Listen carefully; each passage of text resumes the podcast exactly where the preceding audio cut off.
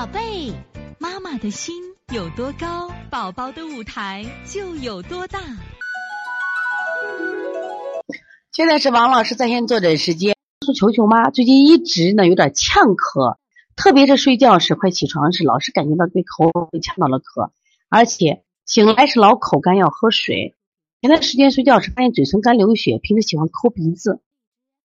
这个请问老师用滋阴手法推，感觉效果不大。你肯定不能用滋阴手法推了，为什么？脾肾阳虚，脾肾阳虚，口水特别不能气化，才什么呀？这个咳呃口口水咳。但这类孩子为什么要喝水呢？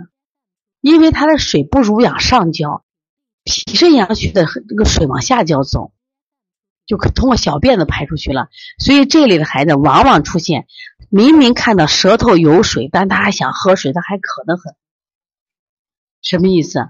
这都是典型的心肾不交的，所以说你按补法做，不能按滋阴做了啊。